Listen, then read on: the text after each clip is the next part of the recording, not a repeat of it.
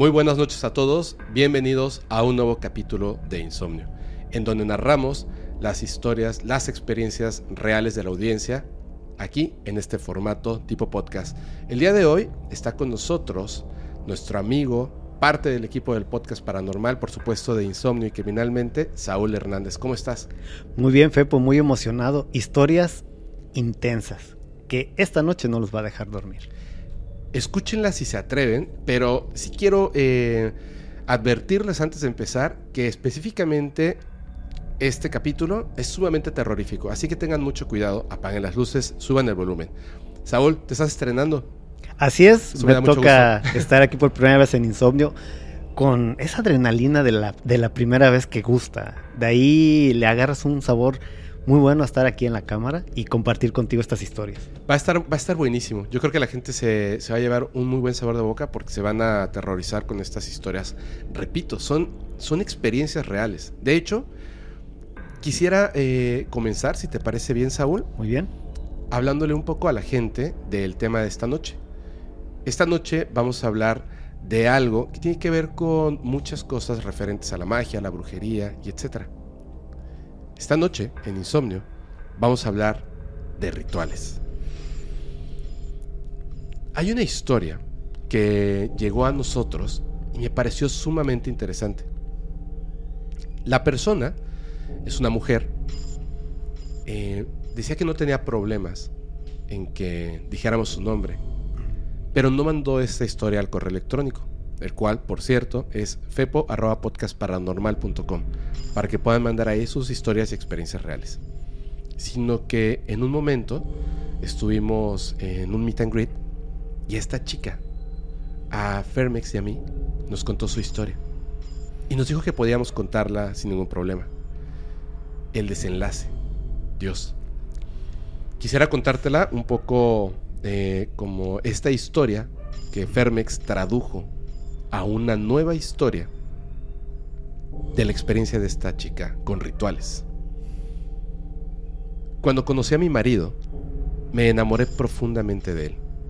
Siempre fue detallista, amoroso, un amante increíble.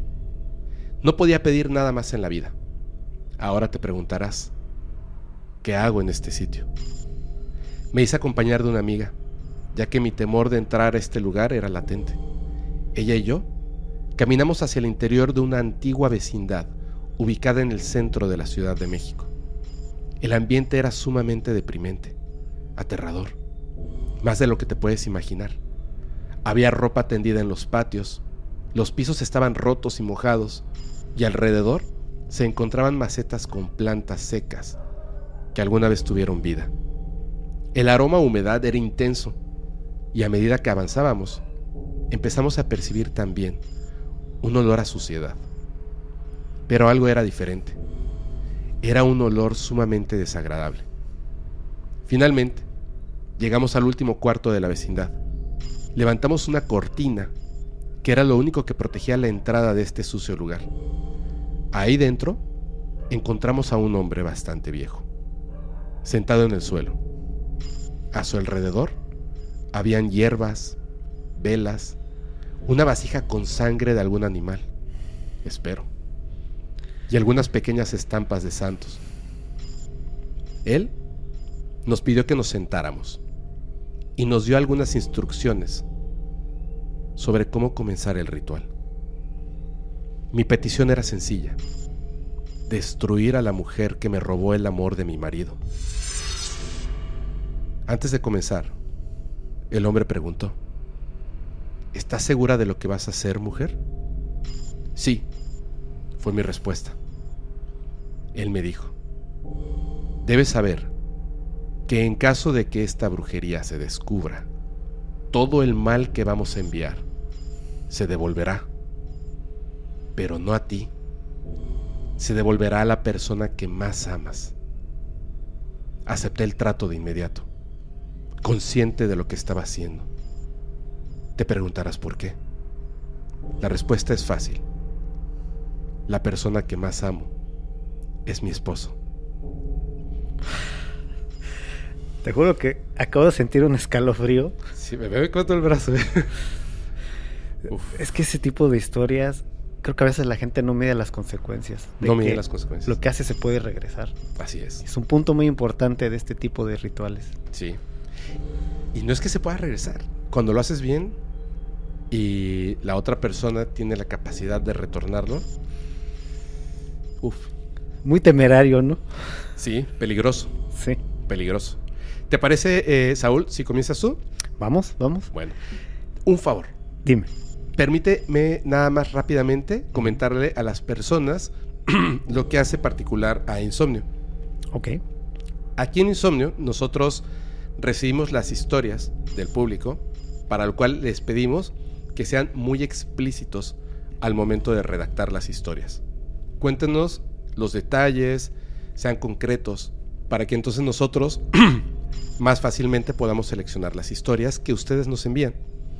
Estas historias las revisamos, corregimos el estilo y entonces por grupos de temas dividimos las historias. La mitad se entregan al invitado o invitada y la mitad me las entregan a mí. El invitado o invitada, en este caso Saúl, no conoce las historias que yo voy a narrarle y él no conoce las historias, digo, perdón, y yo no conozco las historias que él, Saúl, va a narrarme. Entonces, el propósito de esto es sacarle esa emoción a las historias y lograr aterrarnos el uno al otro. Y ustedes, querida audiencia, escúchenlas si es que se atreven. Ahora sí, Saúl, adelante. Pues vamos a comenzar y antes de que te cuente yo esta historia, Fepo, quiero preguntarte algo. ¿Qué tanto conoces a tus vecinos, los que viven alrededor de tu casa? No los conozco. ¿En serio? ¿Nunca has platicado, sales y buenos días? Nada, me acabo de mudar y solamente tengo un vecino, digamos al lado, porque la casa está como eh, de lado, por así decirlo.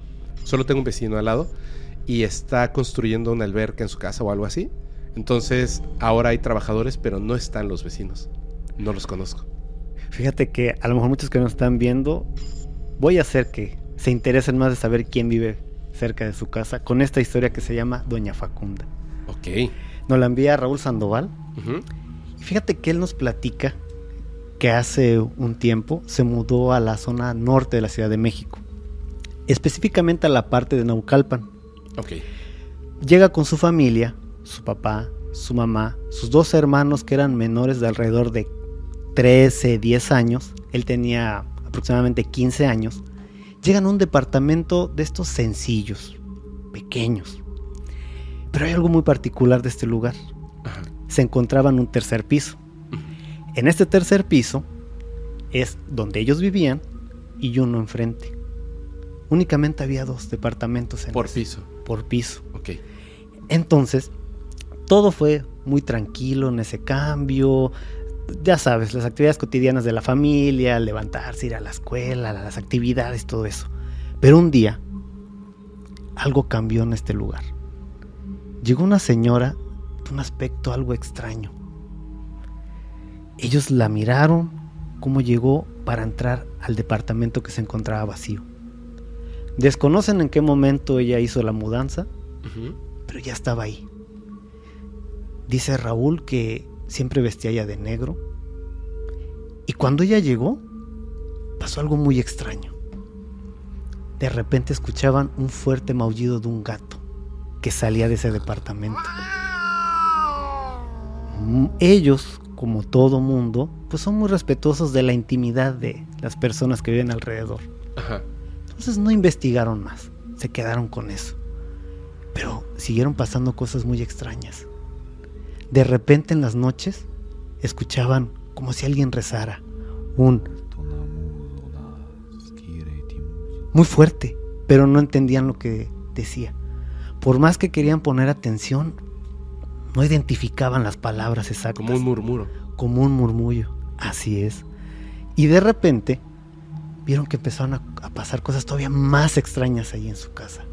Todo a partir de la llegada de esta señora. Veían sombras, objetos se movían y empezaron a pasar cosas más extrañas con el papá de Raúl.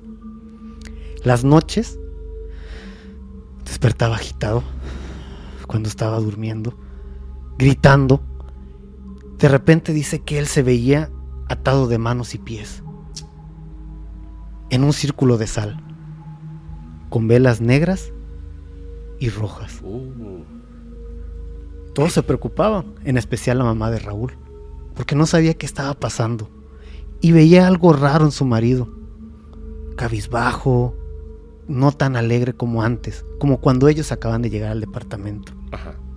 Ella decidió, por recomendación de una amiga, ir a visitar a un brujo para saber si podía encontrar la solución a esto.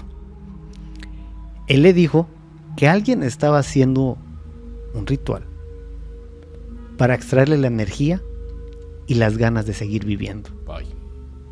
Algo muy peligroso. Así que optaron por hacer un ritual y darle unos amuletos de protección. Esto hizo que un poquito aminoraran esos, esas pesadillas y esos fenómenos que estaban pasando dentro de la casa. Pero hubo una noche una noche que fue distinta. Esa noche empezaron a escuchar ruidos muy fuertes, como lamentos, como un gato aullando, como animales, algo muy raro. Rápidamente despertaron y cuentan que por la ventana vieron una enorme llama, con unas flamas saliendo. Espantados, se pusieron las chanclas, se pusieron algo y salieron a la puerta. Cuenta Raúl que en el momento que su mamá puso un pie afuera, todo era silencio. No había nada. No había flama. Era como si nunca hubiera pasado nada. Esto la preocupó mucho. Entonces, ella tomó el teléfono y le marcó a la persona que les estaba rentando el departamento. Le empezó a platicar todo lo que había pasado, las sombras, lo que había pasado con su esposo. Aproximadamente, que fueron cinco segundos, que es lo que cuenta él, hubo un silencio. Y de pronto el casero le contestó, ¿está usted segura? Pues sí, después de todo lo que pasó. Es que ese departamento ya lleva mucho tiempo que nadie lo habita. No hay nadie. Hubo un tiempo en el que estuvo una señora de nombre Doña Facunda. Ella era la que vivía ahí. Pero después descubrimos que ella realizaba brujería. En algún momento, cuando ella estaba haciendo esto, algo salió mal y el departamento se incendió. Al entrar los bomberos y la policía, dicen que encontraron restos de animales, y objetos que se ocupan para hacer rituales. Doña Facunda no pudo salir. Se quedó atrapada en el departamento. Al escuchar esto, la mamá de Raúl quedó sorprendida. Y el casero dijo, así que lo que usted me cuenta, pues es imposible si no hay nadie. No manches. Raúl dice que después de esa llamada, en tan solo 15 días, buscaron otro lugar para vivir. Y las cosas cambiaron. Por supuesto. ¿Qué opinas ahora de conocer a tus vecinos? Yo creo que sí, aunque sea, hay que saber un poquito. Aunque ellos trataban de dar esa privacidad, pero imagínate. No, no, qué horror. Híjole. Él tenía 15 años, ¿verdad? 15 años. Uf, no, esto lo va a recordar por, pero por siempre. Toda la familia. Es lo que dice, que esta vivencia nunca la van a olvidar. No, nunca. Y, no la compartieron. Me, hace, me hace mm, preguntarme muchas cosas, fíjate. Porque están estos ecos, ¿no? Del, pasado, fantasmas, repeticiones, bucles. Pero el papá estaba siendo afectado por un ritual desde el más allá. Así es. Ahí te comprueba que la magia puede traspasar cualquier cosa. Tremendo. Sí, muy fuerte. Ok. Mm, agárrate donde puedas. Vamos con la que sigue. Em, esta historia no debe ser escuchada por pequeñitos, pequeñitas. Por favor. Ahora van a entender por qué.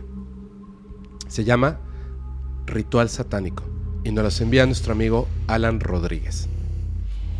Fíjate, esto, esto él comenta, es la primera línea del correo que nos mandó, la cual se me hace muy interesante. Dice, esta historia sucedió en la familia de un amigo. Ok. Y él fue el que me dio los detalles que ahora te comento. Dice que, este amigo em, había una casa muy grande, muy bonita, que pertenecía a su abuela. Desafortunadamente, la abuela fallece y la casa se la hereda a su hijo. Era una familia, había pues varios hijos, eh, los nietos, sobrinos, hermanos, entre ellos el amigo de Alan. Una familia grande. Una familia más o menos grande.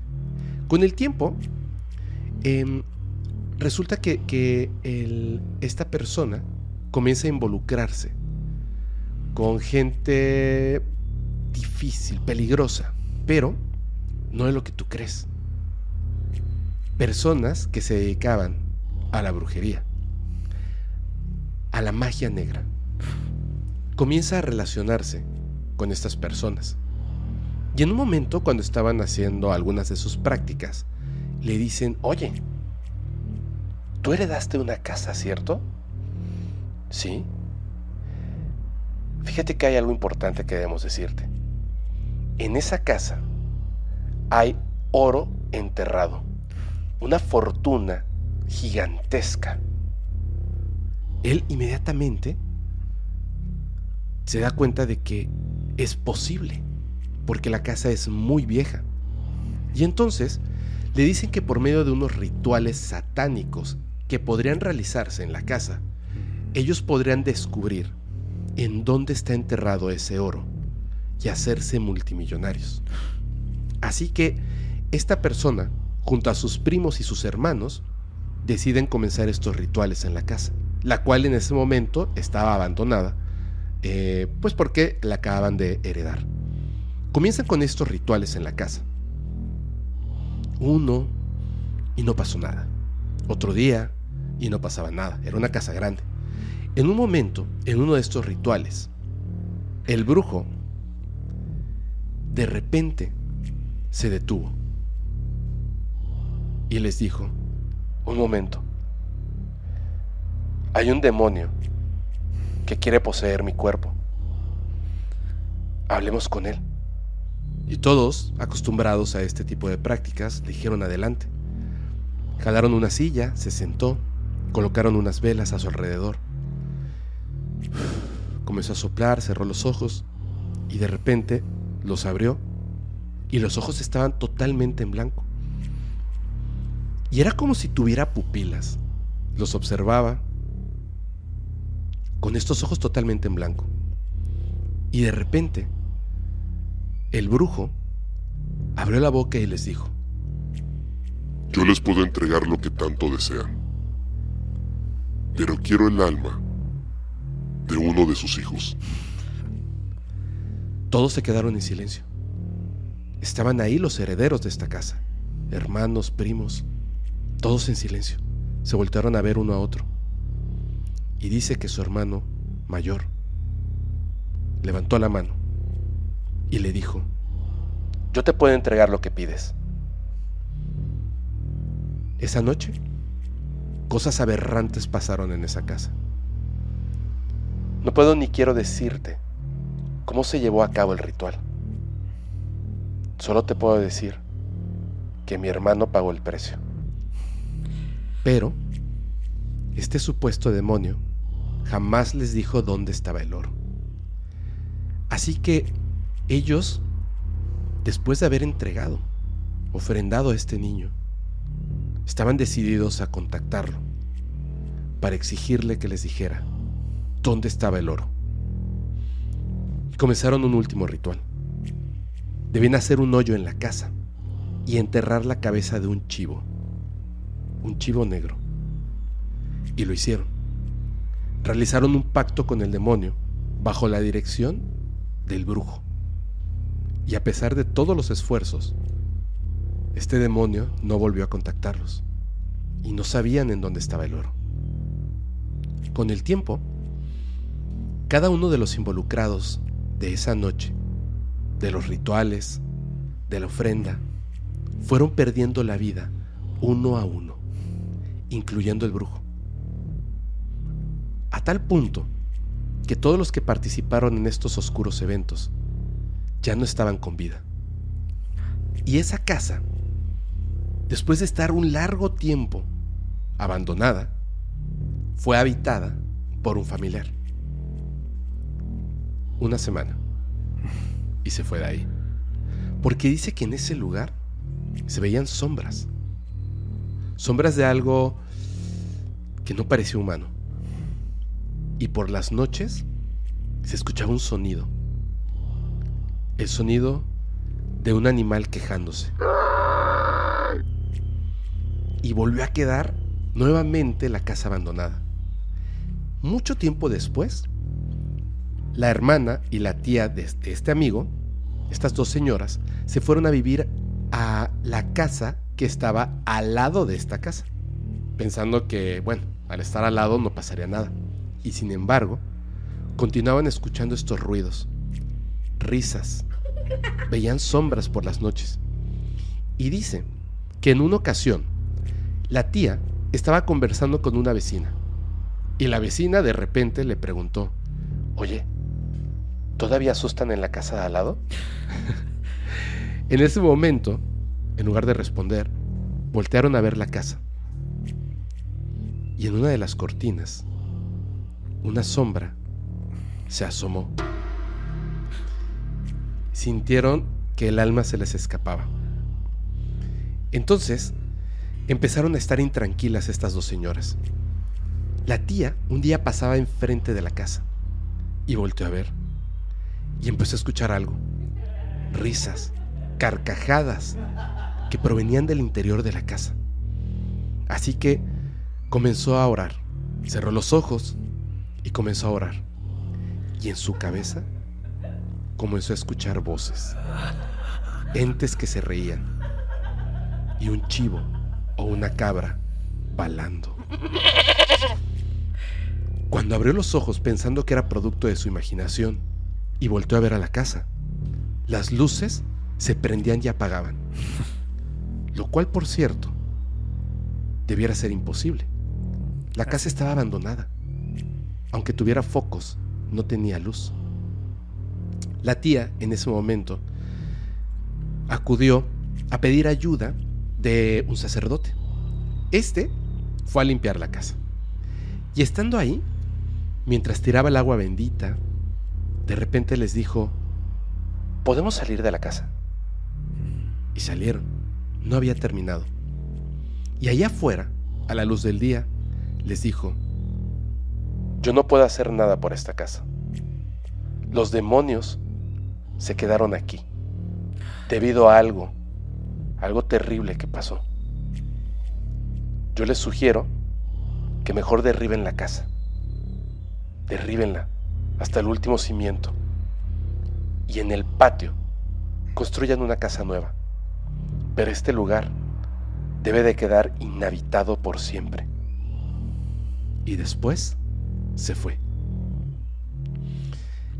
Esta señora, esta tía, dejó pasar un tiempo.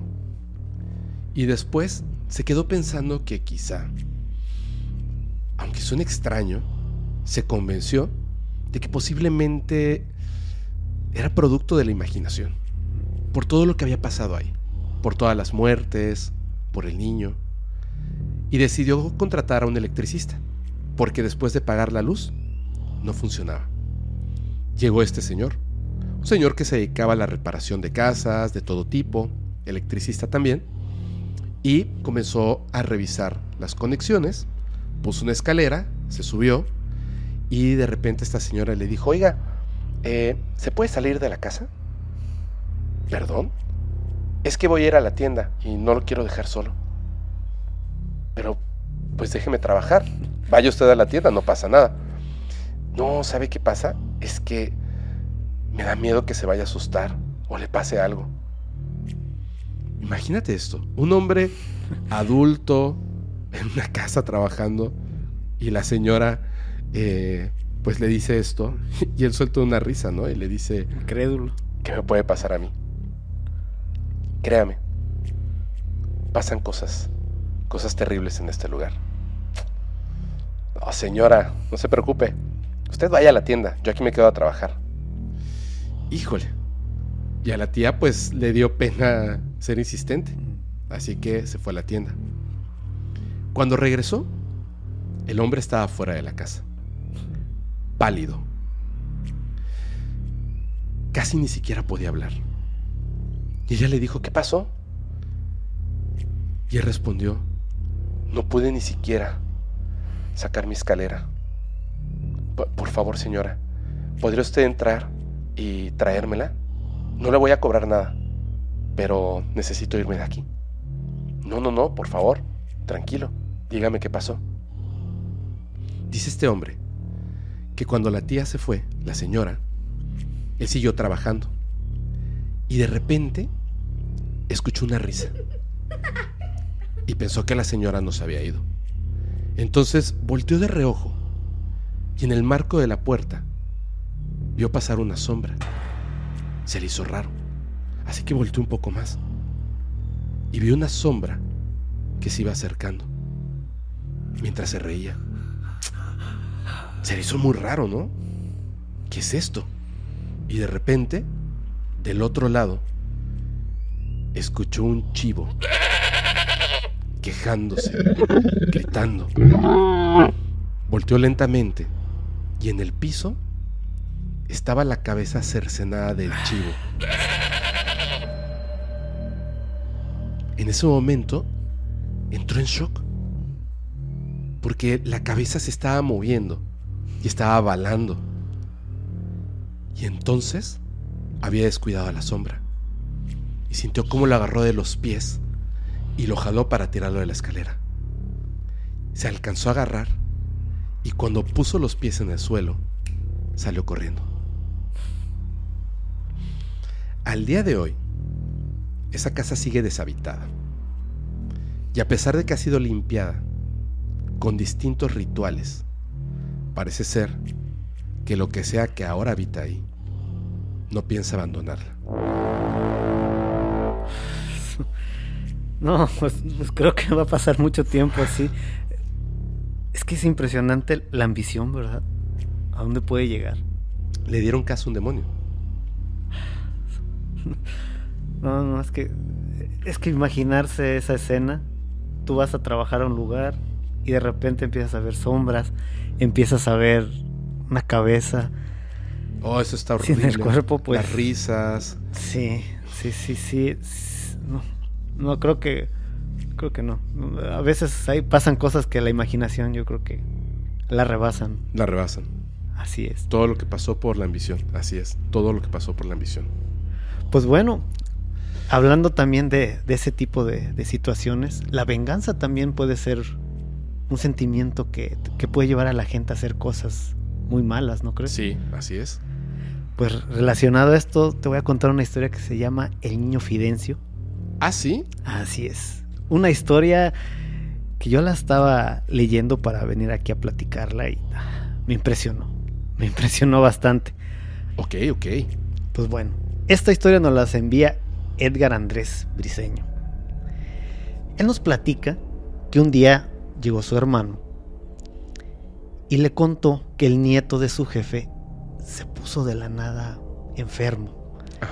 Pero era una enfermedad muy rara porque de estar muy bien, pasó prácticamente a ser un niño muy, muy callado, sin ganas de jugar, cosa muy rara en, niños pequeños.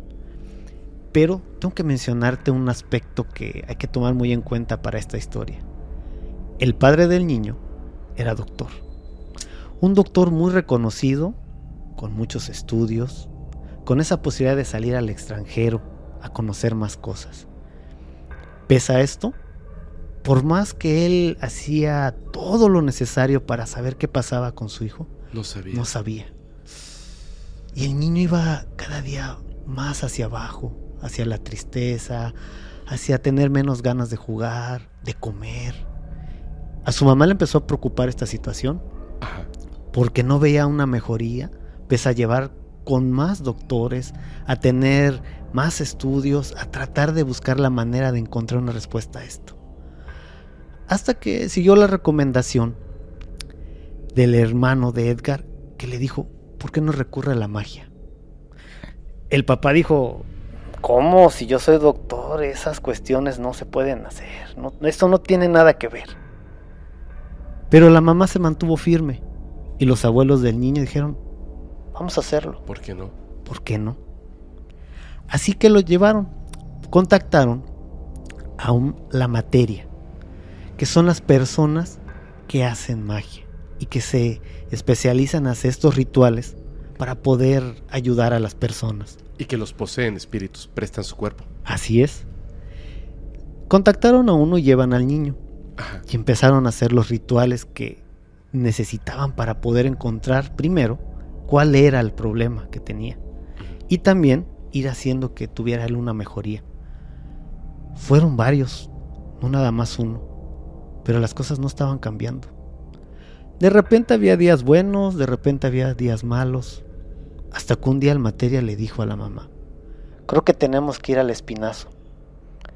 Es un lugar en donde la energía es más fuerte y es donde podemos saber qué es lo que está pasando. Porque esto que le hicieron, esto es muy malo. Tiene que ver con algo muy maligno. Dijeron, pues hay que hacerlo. Trataron de llegar al lugar y fíjate que en el camino, la camioneta en la que iban se apagaba. Se poncharon las llantas, uh. se sobrecalentaba. Y así fueron ocurriendo bastantes cosas que trataban como que de evitar que se acercaran a este lugar. Aún así ellos, con la firme convicción de encontrar una respuesta y que el niño se curara, siguieron su camino. Nos cuenta Edgar que hubo una parte ya casi para llegar al espinazo, que estaban dos serpientes peleando, serpientes grandes, y que esas serpientes trataban de morder la camioneta. Una señal muy rara. Rarísima. Una señal que yo al leerla en estas páginas, quedé pensando cómo tratan de evitar que se pueda llegar a algo, a la verdad o a curarse. Sigue contando que rodearon ese obstáculo y llegaron al espinazo. Ahí dieron vueltas a un pirul para poder llegar con el niño Fidencio. Y empezaron el ritual. Dicen que durante este ritual el pequeño empezó a palidecer y de pronto empezó a agitarse y agitarse y de la boca salió como una bola de cabellos con una sustancia un poco pegajosa, con un muy mal olor. El doctor quedó asombrado. porque él no creía nada de lo que estaba pasando. Y menos a su hijo. No, no, claro. La mamá, aparte de estar impresionada, estaba molesta. ¿Quién le está haciendo esto a mi hijo? Yo quiero saber quién fue. La materia le dijo, tú vas a saberlo. En cuestión de unos días, después de esto, tú vas a saber bien quién fue. Salieron del lugar y las cosas fueron cambiando para el niño. Fue mejorando, recobrando un poco el ánimo. Todo fue muy lento, pero estaba volviendo un poco a lo que era su vida normal. Pero pasó algo muy extraño. De pronto en el consultorio del doctor, la secretaria un día entró en un estado de ansiedad, de nervios, y salió corriendo. Todos no sabían qué había pasado, si había tenido algún problema familiar, alguna cuestión que la haya asustado, no saben qué pasó. Solo la vieron palidecer y salir corriendo del consultorio. Después de ese día, empezó a faltar, y a faltar, hasta que de pronto ya no regresó. Tú recuerdas lo que dice el materia, que vas a ver quién fue. Pues las verdades empezaron a salir. Y una de las verdades es que ella era amante del doctor. Uh. Y como estaba molesta por no poder tener esa relación formal, formal, pues ella fue con lo que más le dolía a él, que era su hijo, y le hizo brujería. Cuenta Edgar que actualmente el niño está mucho mejor, no del todo recuperado, pero sí hubo un gran cambio. Y esta experiencia no la van a olvidar. Así es. Wow. Cómo las cosas regresan. Ya lo habíamos platicado al inicio. ¿Sabes qué me impresiona mucho de la historia? El niño Fidencio es extremadamente poderoso. El lugar es Espinazo, en Nuevo León. Nuevo León. Ahí está ese lugar, que es donde originalmente el niño Fidencio curaba en, masa miles, miles de personas. Después de, que fallece, a muy temprana edad, comienza a utilizar justamente a gente, materia, cajitas, para seguir curando. Y ahí es donde se reúnen hasta el día de hoy, en Espinazo, eh, la gente que son como la materia o las cajitas oficiales, digamos, del niño Fidencio, que entra a su cuerpo para seguir curando. Pero qué tan tan poderosa puede ser la, el ritual de brujería que le pusieron a ese niño que se estaba evitando a toda costa que llegaran a la solución. Lo de la serpiente se me hizo una cosa, o sea, ya de, de, de locos, o sea... Es que el objetivo era que el doctor o el niño perdieran la vida. El niño, para que se destruyera su familia y pudiera quedarse con él. La venganza Uy, no, hombre. No, no, no, no, no, no. Qué buenas historias, ¿verdad? Buenísimas. Y agárrate, porque esta que viene me, me encantó. Me encantó. Digo, o sea, está, está fuerte, pero, pero me parece que es súper espectacular también. Esta historia se llama Ritual Fallido y nos la envía nuestra amiga Rosalía Bravo. Esto ocurre en Oaxaca, que tú sabes que también, al igual que Veracruz, eh, Oaxaca es este tierra de, magia, sí. de hechizos, de prácticas y rituales em, buenos y malos, pero de este conocimiento oculto y oscuro también. Esta historia se la cuenta su abuela, que además es quien eh, no solamente narraba esta historia, sino que fue quien la vivió en carne propia. Dice que en su juventud, allá en la sierra de Oaxaca, donde tuvo eh, en su momento a un novio llamado Antonio. Uf, Antonio la quería, pero muchísimo, la amaba, la cuidaba y bueno, como en aquella época, rápidamente ya estaban planeando casarse, formar una familia.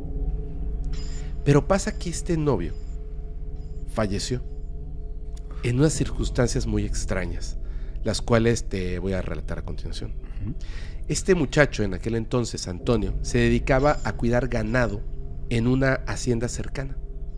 Entonces un día, dice que mientras estaba trabajando, su jefe le pidió que fuera al pueblo a recoger algunas cosas, pero que era urgente. Así que Antonio tomó un caballo para llegar al pueblo desde la hacienda y recoger estas cosas. Y salió galopando a alta velocidad. Cuando iba en este camino, en el trayecto, no alcanzó a ver una rama de un árbol que estaba muy baja. Su rostro chocó directamente contra esta rama. Cayó del caballo y se golpeó la cabeza, rompiéndose el cuello. En ese momento, pues obviamente Antonio falleció instantáneamente. Pues obviamente la abuela en, ese momento, su juventud, estaba inconsolable. No paraba de llorar, tenía el corazón roto. Fue algo terrible. El amor de su vida había fallecido. Y bueno, no sabía cómo superar este inmenso, inmenso dolor. Pasaron los meses y ella, pues, tuvo que continuar con su vida, con ese dolor en el corazón. Fue entonces cuando conoció a Matilda, una chica del pueblo vecino. Con el tiempo, la abuela, esta señora en su juventud y esta chica Matilda se hicieron muy, muy, muy amigas. Muy amigas, eran inseparables. Y obviamente, pues le compartió su pena, lo que había pasado tiempo atrás, ¿no? Y todo el dolor que sentía. Entonces Matilda le dijo, mi prima es bruja.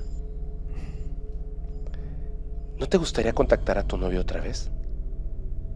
Entonces, inmediatamente, ella pensó que se trataba de una broma. ¿Cómo podría contactar a mi novio otra vez? ¿Cómo podría volver a hablar con Antonio? Y Matilda sonrió. A través de un ritual, le dijo. Entonces, con esa necesidad que muchas personas tienen cuando ocurren este tipo pues de lamentables cuestiones, no es quisiera hablar con él. Lo que quería era despedirse de su amor. Algo que no pudo hacer antes. Así que aceptó la propuesta y junto con Matilda se fueron a la casa de esta prima. Esta prima que era bruja. La prima de Matilda, la bruja, le advirtió que no era seguro que pudiera contactar a su novio, pero podía intentarlo. Le pidió que regresara al día siguiente y le dio una lista de cosas necesarias para llevar a cabo el ritual con éxito. Esto, estos eran algunos de, de los ingredientes que había pedido para el ritual. Una gallina negra, unas veladoras y un frasco con sangre de toro. Consiguió estas cosas y se las llevó. Así que al día siguiente, el ritual comenzó. Dice que la bruja cerró los ojos y ofrendó a la gallina. Luego, abrió el frasco con la sangre de toro y comenzó a vertirse unas cuantas gotas sobre su cabeza. Después, mientras ellas veían este ritual, este acto tan extraño. Dicen que la bruja cerró los ojos, comenzó a hacer unas respiraciones muy fuertes. Y de repente, todo quedó en silencio. Cuando abrió los ojos, como en la historia anterior, nuevamente estaban en blanco. Y una voz grave y enojada salió de ella. ¿Qué quieren? No era la voz de Antonio. Dice que su abuela, sin saber qué hacer, se puso nerviosa y solo tartamudeaba. Estaba en shock. Pero eso estaba ahí y ya no podían retroceder. Dice que entonces la abuela le dijo a la bruja, quiero hablar con Antonio. Y la bruja aún con los ojos en blanco, volteó a verlas y comenzó a reírse.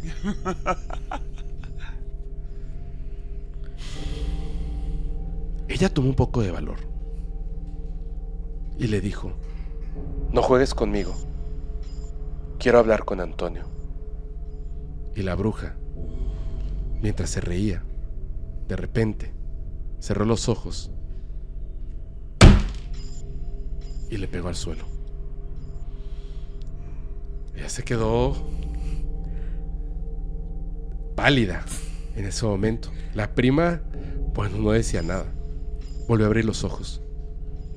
No juegues conmigo. Quiero hablar con Antonio. Y la bruja se desplomó al suelo. Ahí se quedaron un rato viéndola, esperando que pasara algo. Y vieron que esta mujer en el suelo estaba respirando con mucha dificultad. Y cuando tenía abiertos los ojos, los ojos estaban normal.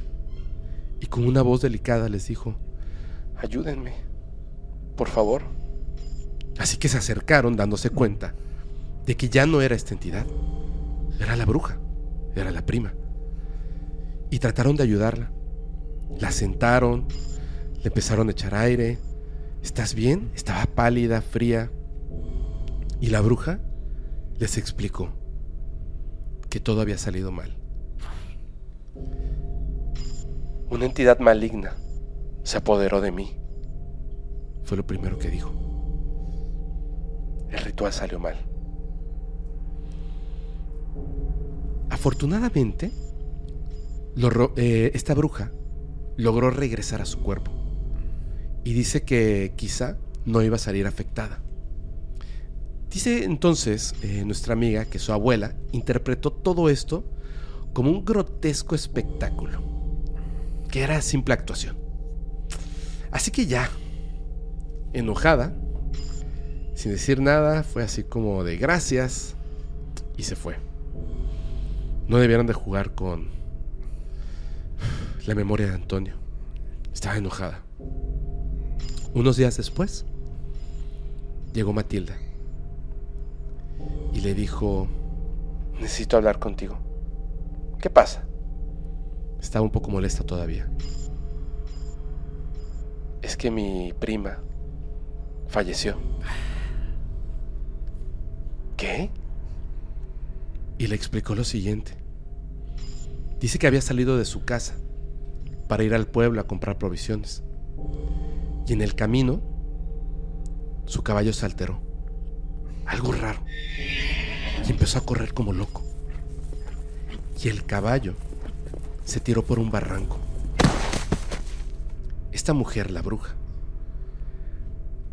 cayó con el caballo del barranco y su cabeza fue lo primero en tocar el suelo, quebrándose el cuello. Murió instantáneamente también. Dice que su abuela quedó impactada de que esta mujer muriera exactamente de la misma forma que su prometido. Pero hay una cosa. Se comenta que otras brujas de la zona se reunieron, obviamente para asistir al funeral de esta mujer. Y le dijeron, niña, esta bruja no supo hacer el ritual. Esa no era la manera adecuada.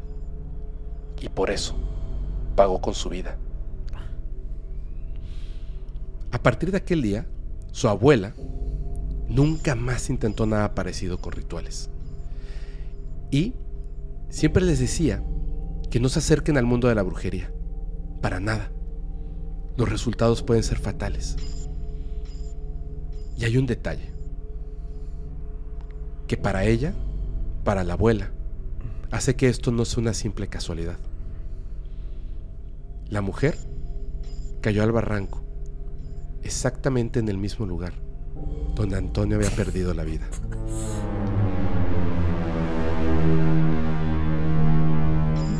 Me quedé, no sé si jaló lo que le habían hecho a Antonio, si fue algo que, que ya era destinado a él y en lugar de traerlo él atrajo lo que se lo llevó? ¿O, qué, fue lo que pasó ahí? O sea, ¿qué historia? Es que historia? yo creo que, que, bueno, creo, ¿no? Supongo, me imagino. Este, que esta bruja era muy joven también. Y al tratar de canalizar y darle su cuerpo a Antonio, a lo que le dio eh, su cuerpo era otra cosa. Al mal, ¿no? Sí, al malo de la historia, ¿no? y entonces luchó por su cuerpo. Sí. Pero dejó algo ahí para ella. Vas a fallecer de la misma manera que Antonio. No existen las coincidencias. No, claro que no. Claro que no. Es que estas historias realmente fue por lo que también impactan, que son historias reales. Son historias que nos manda la gente y la manera en que a veces ellos enfrentan todas estas cosas y, y cómo los tocan su vida. Sí, sí, es, es, lo que más este, nos pega a todos a la hora de leerlas, a la hora de, escucharlas, a la hora que también estamos editando. Sí. es un momento a veces de catarsis, ¿eh? de entender y ponerse como que en el lugar de esas personas.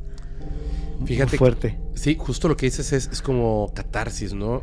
No hay casualidades. Y a mí se me hace muy raro. Estoy seguro de que a ti te ha pasado un montón de veces, Saúl. Em, haciendo lo que hacemos. Así es. Que nos hablan de un tema. Por ejemplo, acerca de un ritual en específico que tiene que ver con una cabeza de un chivo. Y de repente, para mí es así como de, nunca había escuchado eso.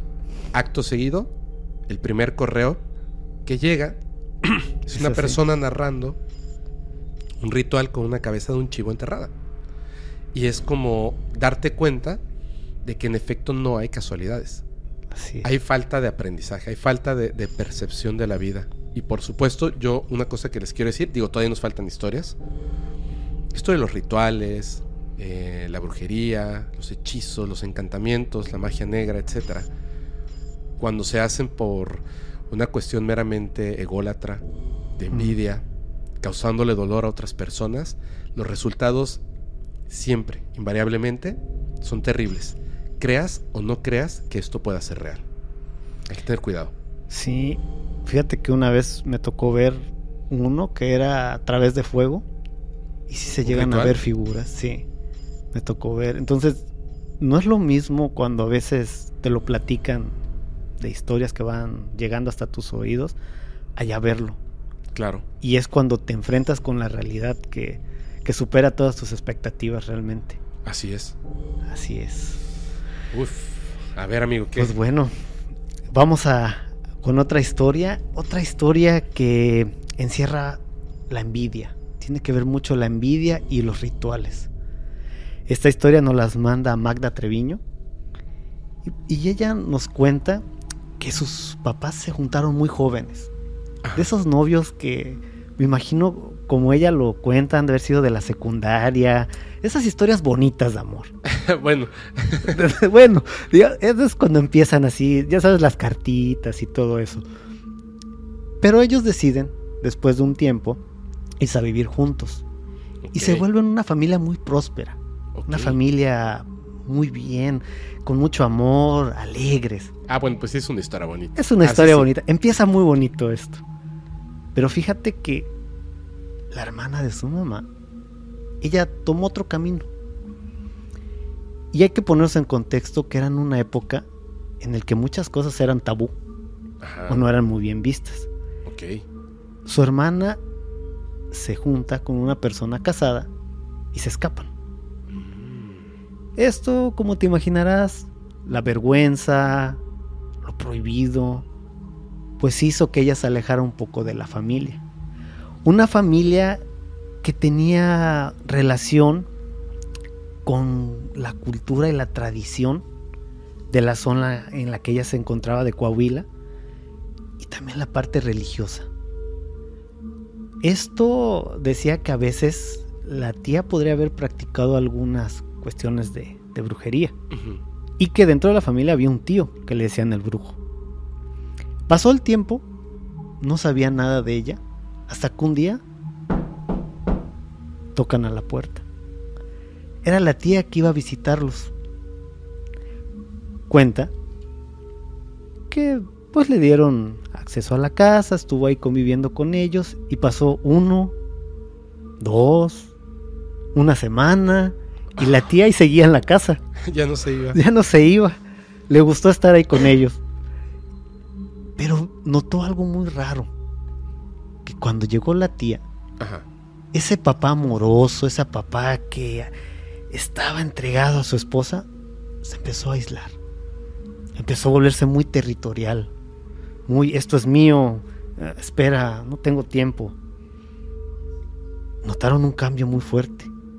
De pronto todos en la familia, Magda y su hermano, se empezaron a alejar de su mamá. Ah, caray. Una cosa muy extraña porque todo iba muy bien. La tía tenía un carácter más fuerte, era más soberbia. Y eso le empezó a llamar mucho la atención a Magda. Empezando a atar cabos y a ver que las cosas estaban cambiando en su casa después de que su tía llegara. A partir de su llegada todo cambió. Todo cambió. Entonces dijo, yo creo que es el momento de enfrentar las cosas y decidió ponerle un alto a la tía y que se fuera de la casa. Qué fuerte. Muy fuerte porque es enfrentar a la familia. Sí. Dice que después de esto las cosas cambiaron un poco.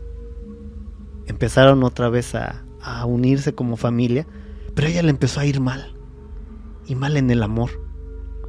Tenía un novio en el cual ya había planes de casarse, ya habían ido a, a ver el vestido y todo muy bonito.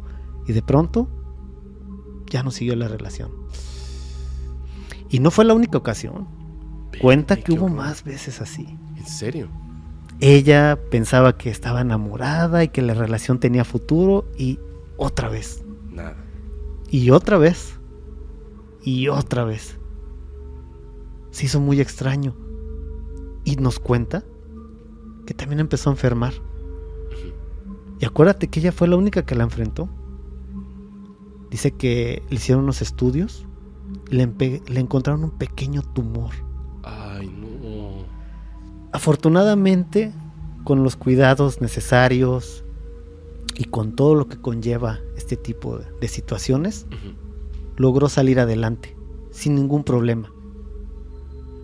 Y su mamá, pues se dedicó a cuidarla con ese amor de madre. Fíjate que a su mamá le gustaba mucho ponerle flores y plantas en su habitación. Uh -huh. Pero dice que un día en su ventana tenía varias macetas. Tomó una, sacó la planta para cambiarla y vio que había algo adentro. No manches. Sacó una foto, sacó objetos personales de Magda. ¿Y te acuerdas qué pasó en la historia anterior que sacó el niño? ¿Qué sacó el niño? Ajá. El- La bola, la de bola cabello. del cabello. Ajá. También encontró una bola así, de cabello, Ajá. con una sustancia que olía mal, pegajosa, blancuzca. Se asustó mucho y dijo, ¿qué vamos a hacer? O sea, entonces todo esto que viene pasando no es normal. Acudieron con un brujo, recomendación de una amiga de su mamá, Ajá. y realizaron un ritual. Cuenta que era muy fuerte lo que tenían que combatir, porque tuvieron que sacrificar a algunos animales. No manches, no. Era algo mu- muy fuerte y arraigado a ella con el objetivo de destruir esa familia.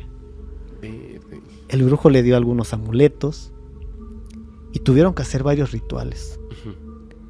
En el último les advirtió. ¿Qué quieren que pase con la persona que les está causando el daño? Así como tu cara de sorprendido quedaron ellas. No. Él les dijo, si ustedes deciden, no puede pasar nada, pero hay un precio que pagar. La persona que está haciendo esto va a morir de manera trágica. Y en un lapso de unos días Ajá. o antes de que se finalice un año después de hacer este ritual, Va a fallecer. siguieron porque estaba en juego la salud y que todo regresara a la normalidad. Magda cuenta que esto fue quedando un poco en el olvido. Conoció a una persona y ahora sí, el amor le sonrió. Se casó, se cambió de estado. Pero un día sonó su teléfono, lo tomó y era su hermano. Entre la plática de cuestiones familiares salió el tema de la tía. Y le dijo, ¿sabes qué pasó con ella? Y ella le dijo, no. Falleció. Cayó de la azotea. Pero espera, no fue lo único que pasó. Dicen que en el momento que ella cayó, Ajá. sus dientes cortaron su lengua. Y fue una manera muy trágica en la que ella falleció. Nos cuenta Magda que aparte de quedar impresionada, empezó a hacer cuentas mentales. Y sí, casi fue exactamente al año de haber hecho ese ritual. No manches, Saúl. El mal regresó a su origen. Qué cosa. oh, Dios mío.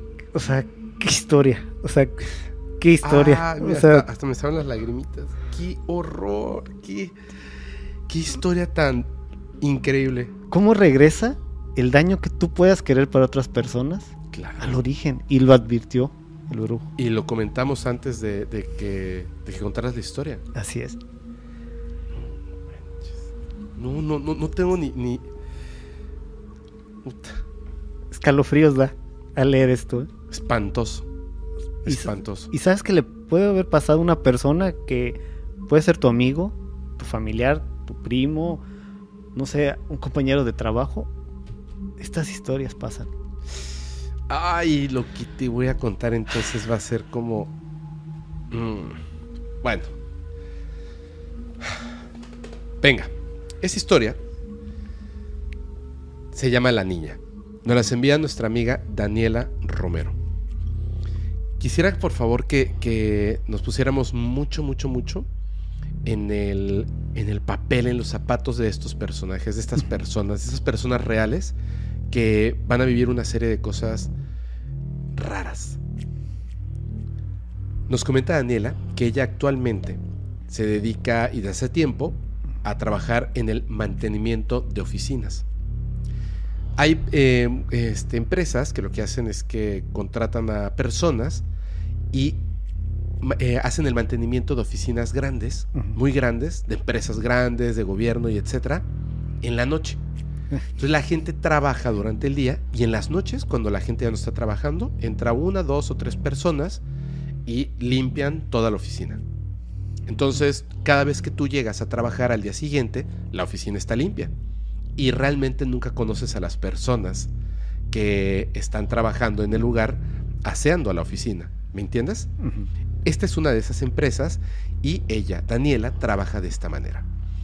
Estaba trabajando en este lugar, estaba trabajando en este lugar como todas las noches y mientras ella ejecuta esta labor, pues se pone sus audífonos y pone su música y se pone a trabajar. Estaba ahí cuando de repente, y ojo, aunque tenía puestos los audífonos, dice que comienza a percibir unos sonidos inusuales. Entonces, dice que era como si alguien estuviera trabajando todavía. El teclear. Así. Lo sonó, eh, sonó, se quitó los audífonos y se dio cuenta de que en efecto, en una de las oficinas lejanas se escuchaba esto. Entonces, dejó su mirada puesta hacia la oficina cuando de repente vio pasar a alguien corriendo. Ella sabía que estaba sola. Entonces, se le hizo raro, pensando que quizá era producto de su imaginación. Prendieron la luz y la apagaron. Dijo, no. Eso no es. ya, no es. Ya no es producto de mi imaginación. Bueno. Se quedó así con la. con los audífonos puestos. Decidió ignorar lo que acababa de ver y continuó trabajando. Porque claro, es probable que alguien quizá se haya quedado trabajando hasta tarde y a lo mejor corrió, apagó la luz y se retiró, ¿no? Entonces, eh, bueno, ella estaba trabajando ahí con el volumen alto, cuando de repente pasa al frente de otra oficina. Pasa al frente de otra oficina y nota que en esa oficina, así de rojito, había una sombra, como una persona pero muy grande. Pero había algo extraño. Literalmente acompañaba esta sombra un humo negro. Entonces ella, en lugar de voltear a ver, siguió caminando. Y en el camino, mientras escuchaba la música, empezó a recordar algo. la gente que haya, ha, ha trabajado en ese lugar comenta que ocurren eventos paranormales, de todo tipo. Y dijo, quizá es uno de estos eventos paranormales. Y yo tengo que calmarme y continuar trabajando. Entonces decidió ignorarlo. Y se metió a otra oficina. Y estaba ahí, trabajando, y dice que se empezó a sentir muy nerviosa. Porque tenía esta sensación de una mirada sobre ella. Una mirada muy pesada. Pero ya ni siquiera quería voltear. Ella estaba haciendo lo suyo. Cuando de repente notó humo. Humo negro nuevamente. Y ahora sí, volteó a ver. Y en efecto, había una entidad enorme que tenía los ojos rojos y la estaba viendo directamente a ella. En ese momento, cuando no dejaba de observarla, sintió un miedo que la paralizó y se quedó ahí viendo esta presencia frente a frente. Y entonces la presencia comenzó a acercarse a ella lentamente. Y de repente se dio la vuelta y pasó hacia otro lado. Y ella estaba congelada. No sabe ni siquiera si era miedo o algo distinto. Pero recuerdas que ella estaba escuchando música en los audífonos, a un volumen alto. Cuando la entidad se fue y cruzó la pared, se disolvió, en ese momento dice que la música, de repente, como si le hubiera bajado totalmente el volumen. Y cualquier otro sonido ambiente, así, se detuvo. En ese momento, quiso salir corriendo. Era lo único que se, que se le ocurría. Vio la salida. Y si pasaba por ahí, implicaba pasar justo al lado de donde esta entidad había desaparecido. Así que con toda su así, toda su fuerza, agachó la mirada y comenzó a caminar hacia la salida. Dice que justo al momento de pasar en las así saliendo de la oficina, como le habían bajado el volumen de los audífonos, cuando puso un pie fuera de la oficina, escuchó un grito de una niña. Horrible, que le hizo brincar. Se mareó y casi se desmaya del susto, pero logró salir de esta oficina.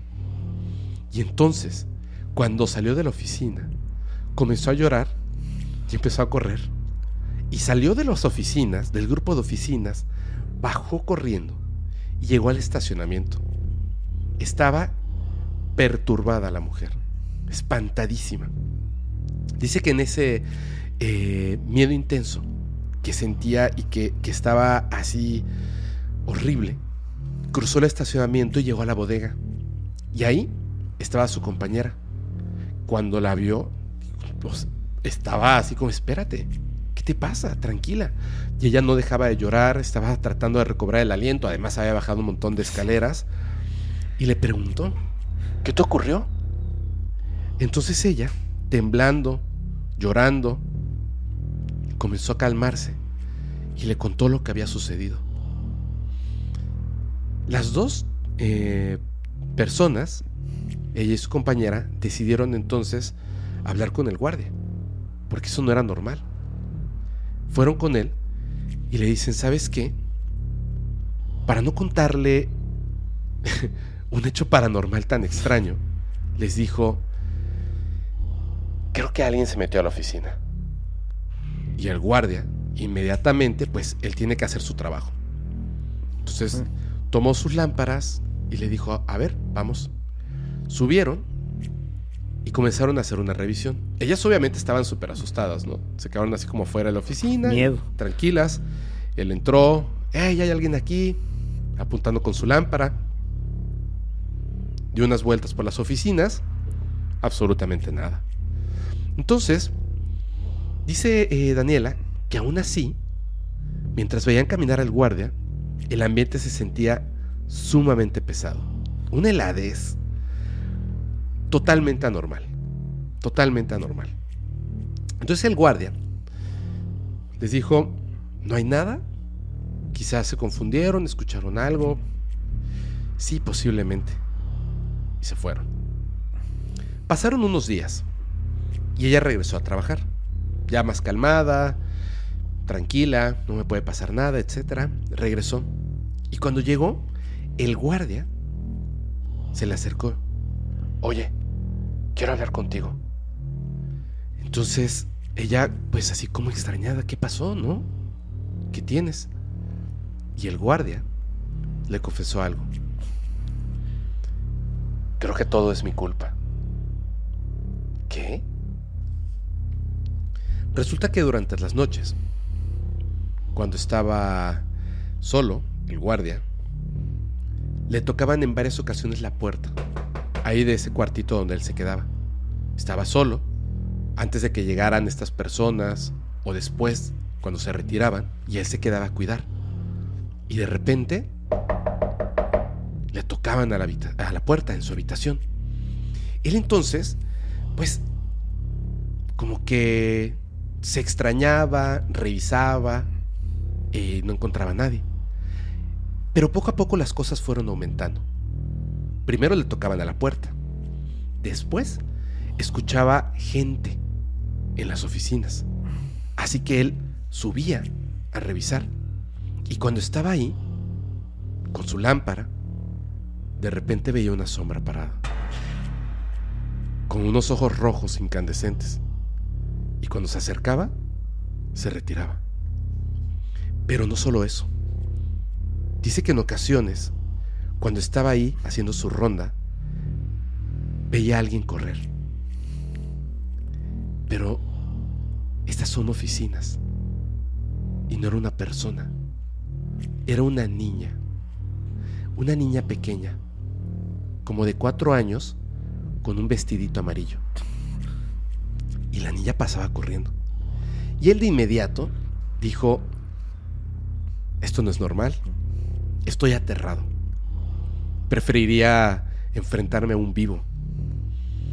Y en su miedo, y pensando que no podía perder el trabajo porque necesitaba el dinero, fue a comprar varios amuletos de protección primero, pensando que de alguna manera esto le iba a ayudar. Así es.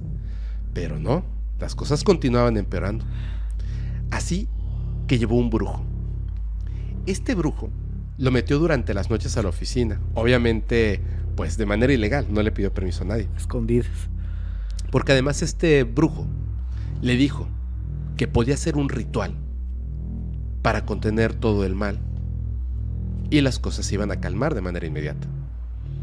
Así que este guardia de seguridad juntó dinero, metió al brujo una madrugada y el brujo comenzó a realizar este ritual. Desde que llegó, dijo que no sabía qué era, pero que sí, en efecto, había algo muy feo en ese lugar. Algo que había ocurrido tiempo atrás. Algo pasó ahí, le dijo el brujo. Él se extrañó. Este señor hizo su trabajo y le recomendó mejor no te metas en problemas. Deja las cosas así como están. Pero el guardia estaba intrigado. Así que eh, con esto que le había dicho el brujo y con lo que él había visto, en su tiempo libre, entró a internet y se puso a investigar. Y sí, en efecto, nada había ocurrido en esas oficinas. Porque las oficinas las habían construido después. Encontró una noticia. En esta noticia se indicaba que 10 años atrás, antes de que se convirtieran en oficinas, ese lugar estaba abandonado.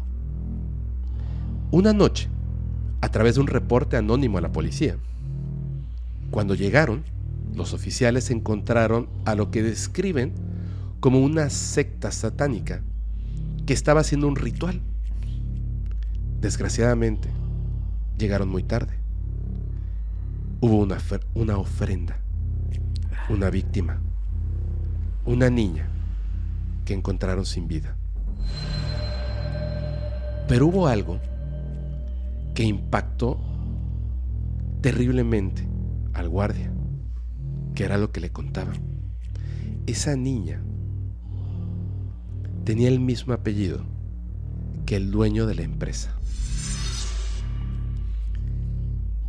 Porque el apellido no era común. El dueño de la empresa era libanés. Él aún así pensó que todo esto era una casualidad. Que quizá, bueno, compartían casualmente el mismo apellido. Porque resulta que el dueño de la empresa está casado, no tiene hijos ni hijas. Ah, caray. Es un hombre soltero. No podría ser su hija. Pero un día, cuando estaba haciendo una guardia, vio a la niña correr. Esa niña ingresó a la oficina principal, a la del dueño de la empresa.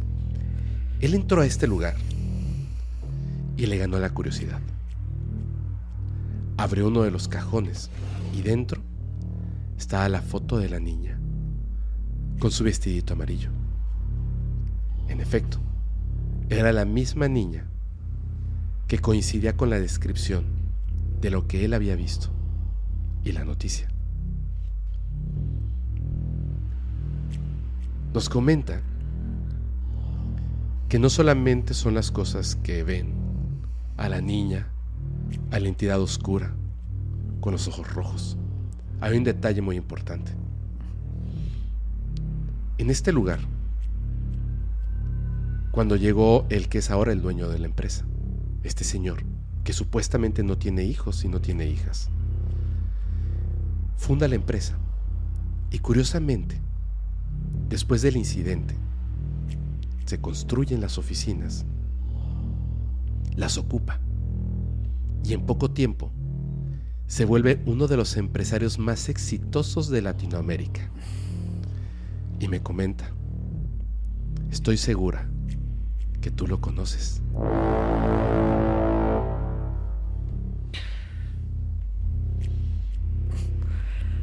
Me dejas sin palabras. Yo, yo siento que esta es una historia que por ahora está a la mitad. Sí, todavía falta más. Lo que va a pagar esta persona. Es que hay un, un elemento de los rituales que es el, tú lo has mencionado, el sacrificio o, o la ofrenda. Oh, esto es horrible. Entonces, e- eso, jugar a esas cosas, yo siento que, que dan- te dan historias así. O sea, estoy tratando de digerir- digerirlo un poco porque sí me impresionó. O sea, cómo también la niña en ese, en ese lugar donde se encuentra quiere no puede, que, no que puede sepa. descansar, quiere que sepan. Está quiere muy que fuerte. O sea, Sí. muy fuerte la historia. Sí, ¿verdad? Sí, demasiado. Sí. Es Pues- que tiene un final, como dices, muy abierto y es un final que quién sabe en qué momento se va a conocer. ¿eh? Así es. A ver tú, ¿qué nos vas Pues a... yo también Amigo voy por ese Saúl, ¿qué nos camino. vas a contar? Híjole. Ay. Esta, esta última historia que te voy a leer. Tú eh, en los podcasts, en los en vivo, siempre has hablado de entidades que son peligrosas. A veces se habla de experimentos, a veces se habla de personas que las han asustado, pero a veces creo que la crueldad del ser humano puede ser todavía más peligroso que todo eso, que una entidad. Y como lo vimos en la historia anterior, pues son los encargados de invocar y traer cosas que, que no están bien. Te voy a contar esta historia que tiene como título Crueldad. Y le voy a pedir que esta sí no es para que lo escuchen los niños. Ok, también cuidado. Tengan mucho cuidado porque es una historia fuerte y como todas las que hemos venido contando, Todas muy son fuertes. reales. Uf. Son reales. ¿Quién la manda? La manda Estefanía Chávez. Ella platica que trabaja en un hospital. Y como tú lo sabes, todas las personas que trabajan en los hospitales ven muchas cosas. Los pacientes, accidentes, cosas que pueden ser realmente impactantes. Súper impactante, sí. Pero un día, un día pasó algo que rebasó todo eso. Creo que como ella lo cuenta, fue algo que no esperaba que, que sucediera. Dice que llegó una familia con una persona ya grande, una mujer, en silla de ruedas. Ingresaron al hospital para pedir que se la atendiera. Ella venía con la cara cubierta, pero algo muy raro porque parecía que no se movía. Los familiares algo nerviosos, como preocupados, algo misteriosos para llevar a esta mujer. Cuenta que a la hora de descubrirle el rostro, vieron algo, algo que realmente los impactó. La piel de esta mujer estaba desprendida de la parte de la frente a la altura de las mejillas. Mm, Ellos lo compararon como cuando tú pelas una naranja. Mm. Algo muy parecido. Se vea la piel rosa. También dice que uno de los ojos parecía como si lo hubieran querido sacar. Estaba fuera de, de, la cuenca. Ah. Así es. Pero como si no se hubiera logrado el cometido, solamente quedó expuesto. Una imagen muy fuerte y que se hizo preguntar entre todos los doctores qué había sucedido. Sí, claro. Los familiares dijeron, no, es que pues ella padece de demencia y pues estaba ya comiendo, la dejamos ahí y teníamos que ir a la tienda porque había que comprar algunas cosas. Cuando regresamos de aproximadamente de estar fuera una hora de la casa, vimos que ella con los cubiertos quiso arrancarse la piel del rostro. Y empezó a hacer cosas muy extrañas porque hasta las uñas de las manos se las quiso arrancar. Todos estaban sorprendidos por lo que estaban escuchando. Claro. Cómo ella trataba de hacerse eso. Siguieron con todo el procedimiento, la empezaron a atender y lograron estabilizarla. Poco después, ellos quisieron darle un poco de seguimiento a esta historia de todo lo que estaba ocurriendo porque había muchos elementos que quedaban sueltos, que no encajaban en esa primera versión. Dieron de alta a la señora y pudieron lograr que ella regresara al hospital porque tenían que hacer implantes de piel. Pero ¿tú crees que esto no pasó? ¿No la llevaron de vuelta? Nunca más. No supieron. Pero pasó una situación que puso a todos en alerta. Uno de los nietos de esta señora fue muy insistente en querer ir a verla. Pero esto se impidió porque unos familiares se presentaron para conocer el estado de salud de la señora. Y ellos llevaban otra versión muy distinta a la primera que ellos habían escuchado. Una versión en la cual el nieto tenía... El, que estaba insistente. El que estaba insistente practicaba magia y hacía rituales junto con un amigo de él. Empezó a hacerse muy extraño toda esa cuestión y la insistencia de él de querer ir a verla. Estos familiares decían que esto no era algo raro, que era muy común que él hiciera ese tipo de prácticas. Uno de los doctores que le tocó hacer la revisión de la señora, en ese momento recordó que en el estómago tenía dibujado como si fuera un plumón, un círculo y una estrella de David invertida. Eso causó una alerta. Y por un lado dijeron, qué bueno que, que no pudo ingresar el, el nieto a verla. No sabían qué es lo que buscaba. Pasó el tiempo y nos cuenta Estefanía que no sabe más de esta señora. Nunca visitó el hospital para poder ayudarla con lo que le pasó en el rostro. Ninguno de los familiares regresó. Pero poco después se enteraron que una vecina de este nieto lo acusó con la policía porque él realizaba rituales. La policía, al ir a la vivienda de este joven, dicen que se encontraron con una escena casi dantesca. Animales. De la manera más cruel. Y muchos objetos para realizar rituales. Lo detienen y lo llevan a la prisión. Nos cuenta que esto, así con esa crueldad y con todo lo que pasó, se volvió una nota muy famosa y salió en el periódico. Y es como supieron parte del desenlace de esta historia, la cual atinadamente tiene el nombre de crueldad.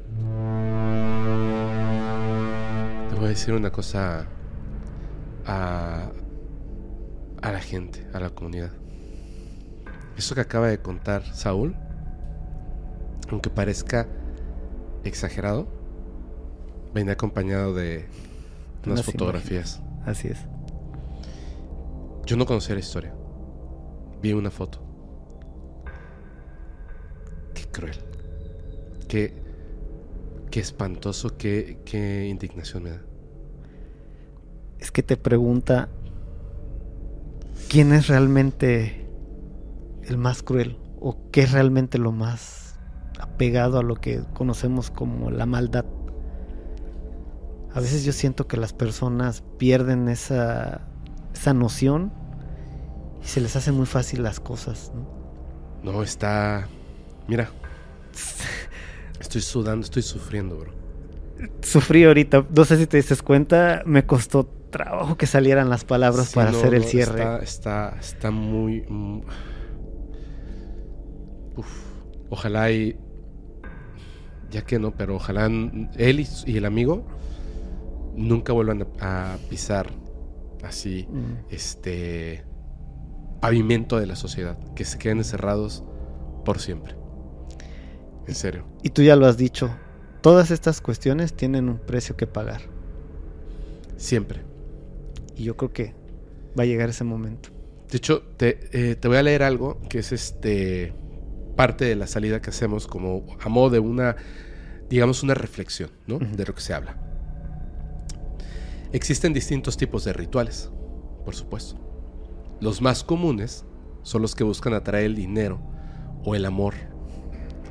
Pero hay otros más oscuros, donde tu deseo puede ser que eliminen a tus enemigos o incluso que les quiten la vida de formas horribles, entidades o personas. Pero se exigen grandes sacrificios que van desde la vida de un animal hasta la vida de un ser amado. Si estás dispuesto a hacer ese sacrificio, quizá consigas lo que deseas. Pero si no sabes lo que haces, vas a terminar pagando el precio con tu propia vida.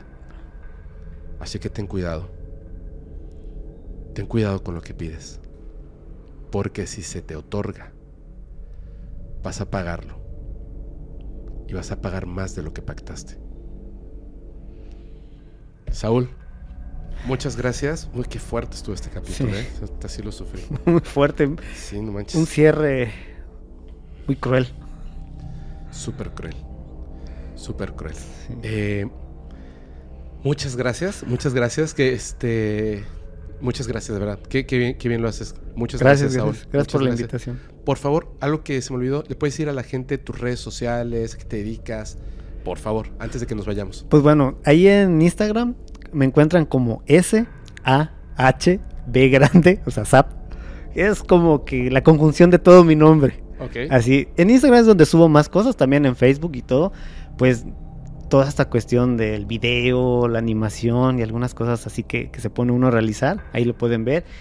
Y lo más importante también que todo lo que hacemos aquí en el podcast, que la gente también nos esté comentando qué más quieren ver esta nueva manera de contar las cosas en insomnio realmente me ha puesto la piel chinita. Sí, a mí me encanta eso. Y yo creo que, que, hay una catarsis con las historias que ustedes nos mandan y síganlo haciendo porque es muy interesante todo esto y, nos lleva mucho a reflexionar y también a, pensar un poco en cómo nos estamos comportando con los demás.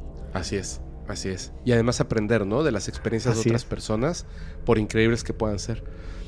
Eh, yo les voy, a, les voy a pedir que, por favor, si quieren mandar sus experiencias reales, ya saben, nos pueden, eh, escríbanlas, redáctenlas con todos los detalles que puedan darnos. Sean muy cuidadosos con lo siguiente. Si quieren que su historia em, permanezca anónima, márquenlo al principio del correo, que permanezca anónima para que entonces no vayamos a exponer su nombre. O si quieren eh, que salga su nombre de alguna manera en específico, también márquenlo ahí. Ahora sí. Yo soy su amigo Fepo. Espero que nunca, nunca, nunca, jamás tengan que vivir una experiencia como esta. Esto es insomnio y escúchenlo si es que se atreven.